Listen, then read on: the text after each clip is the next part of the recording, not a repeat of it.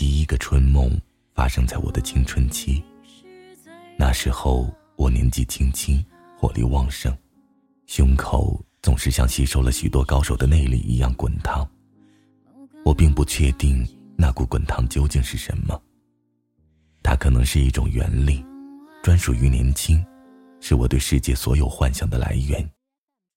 它可能是一种无知，无知让你无畏，无畏让你做出许多傻事，供以后回忆的时候怀念。他也可能什么都不是，只是荷尔蒙、利比多，发育到恰当好处的身体，只是一株未曾见识过沧桑的植物。但这股滚烫时刻煮沸着我，尤其是在我看姑娘的时候。这里是荔枝 FM 七八九五幺七，失眠的爱情，每一个失眠的夜晚都有我陪着你。我是主播南商音。今天的文章来自宋小军。一个少年的三个春梦。我从小就有一个习惯，喜欢站在高处看来往的人们，如同看一场露天电影，尤其是好看的姑娘。我从来不掩饰对他们的好感，而且这种好感随着我的长大愈发浓烈起来。我不知道你有没有过这样的经历：你站在高处，可能是写字楼，可能是一棵树，可能是到处都喷着热风的顶楼。你往远处看，姑娘们迎风而来，有的踩着高跟鞋，有的穿着裙子，像花儿，像雾。像从不成群结队，永远都是三三两两出没于人间的仙子和妖精。他们是水做的，是秘密做的，是永远也弄不明白的小心思做的，是普天下所有水的源头，是悲伤和喜悦的发源。尽管那时候我对他们一无所知，但仍旧能感受到那股摄人心魂的力量。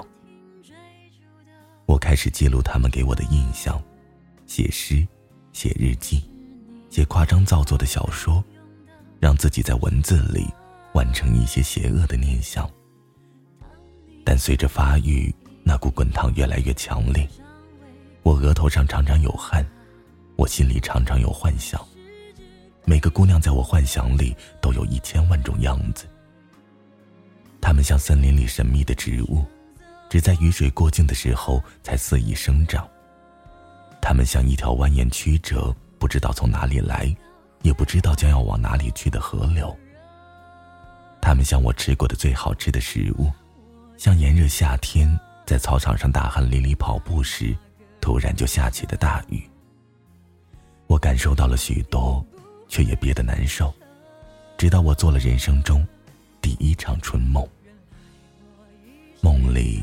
是个春天，姹紫嫣红开遍，雨水雾气一样飘散着，天光透过雨雾，化成了五颜六色的光晕，缠绕着我，时而挑逗，时而拒绝。雾气里，植物正在春天疯长，每一朵花开都像是一场无声的爆炸，香气喷袭而来，从四面八方击中了我。那一刻，我想飞。想跳，想扇动我并不存在的翅膀，想变成一条特别不好惹的大鱼，翻腾于巨浪之中，折磨着想要捕捉我的人类，想化成一只大鸟，回荡水际三千里。我没有一个具体的印象，我不知道我梦见的是哪个姑娘，我只是感觉我置身于整个春天里，我自己就像一面过冬结冰的湖。春风扫过我的鼻尖，我打了个喷嚏，随即湖面上的冰就裂开来。这个春梦给了我极其美好的印象。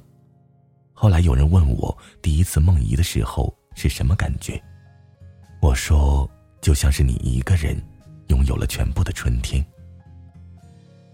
我醒过来，觉得世界不一样了，我不一样了，我长大了。我顶开了我头顶上的石头、土壤，我冒出了头，我见识了大太阳、土腥味儿，吹着树叶沙沙作响的风，看到了已经参天的大树。我知道，那可能是我未来的样子。我的第二个春梦就更具象了，她是我邻居家的姐姐，她很照顾我，有着超乎年龄的母性。他突然出现在我的梦里，让我有些措手不及，因为我清楚的记得，在那场梦里，我没有穿衣服。人群中，我到处跑，想要找到东西遮挡自己，但总是找不到，我很慌乱。我四处狂奔，想找个阴影躲起来，但偏偏四处都是大太阳。我藏在身上的痣暴露无遗，这让我很没有安全感。我怕被我的朋友们看到，我怕我以后无颜面对他们，我怕他们给我取外号。我跑得很累，几乎喘不过气来，心里慌张的厉害。直到我看见他站在前方，冲我招手，那个手势像是个邀请。也像是个庇护。我几乎是不加思索的冲向了他，像一只麋鹿，一头扎进了森林深处。安全包围了我。我气喘吁吁，松了一口气，同时我慌乱的心也一下子平复了下来。四周再也没有陌生人和熟人看我，只有他的笑容，还有他递上来的饼干。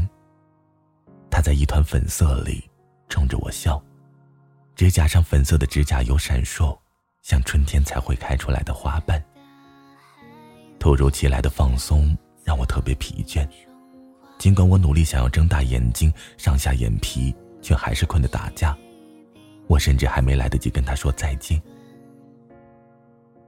第二天醒来的时候，我再次看见他，竟然脸红心跳，第一次没打招呼就慌忙跑开。这场春梦的后遗症是，我印象中，女孩子总是粉色的。我的第三个春梦来自给我最初启蒙的姑娘。我第一次见她，就给她取了个难听的外号，因为我取外号的天赋一流，这个外号在我们系里广为流传。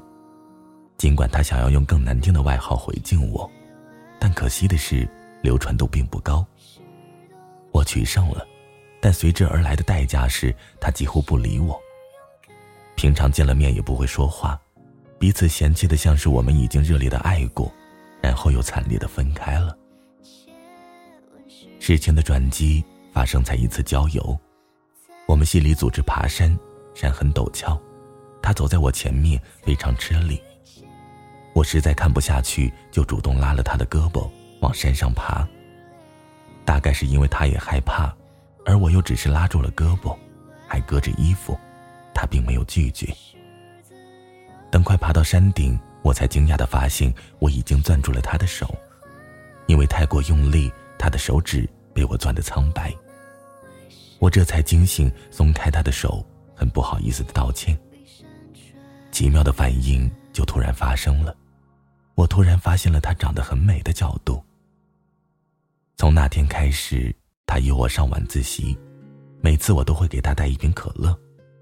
然后有一天晚上，他就突然闯进了我的梦里。那是个关于飞翔的梦，我走在风里，一抬脚，整个人就轻飘飘的飞了起来。云雾中，世界变得辽阔，往下看，建筑都成了玩具。我独自遨游，觉得无比自在。然后我就看见了他。他和我一样，匀速飞行。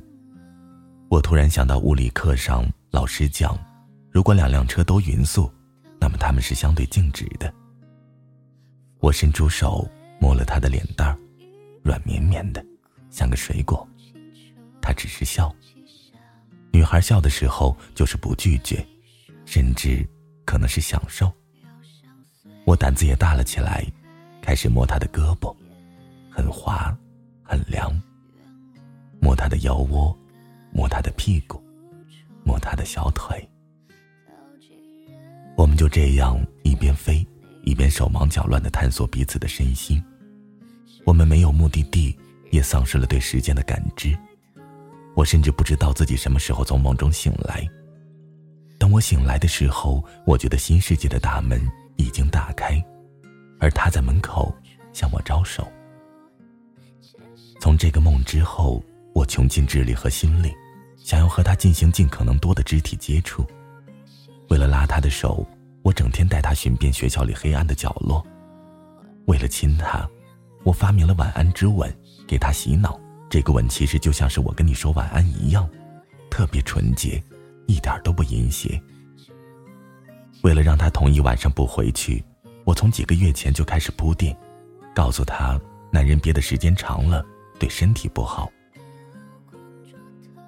我春梦里的场景终于在他生日的晚上梦想成真了，跟我想象中的一样又不一样。一样的是一样的印象深刻，几乎永远不会有忘记的可能。不一样的是那天晚上他总是笑场。而我极其狼狈。如今已经分开多年，最后一次听到消息是同宿舍的老五婚后和老婆去法国度蜜月的时候替我看他，给我发了一张他的照片。他一点都没变。我写了许多文字纪念他，但更多的是纪念那个时候的自己。人们总是在逝去的感情里寻找一些曾经坚持的东西。不过是为了把自己变得更好，然后对身边的那个人像从前一样赤诚。晚安，失眠的各位。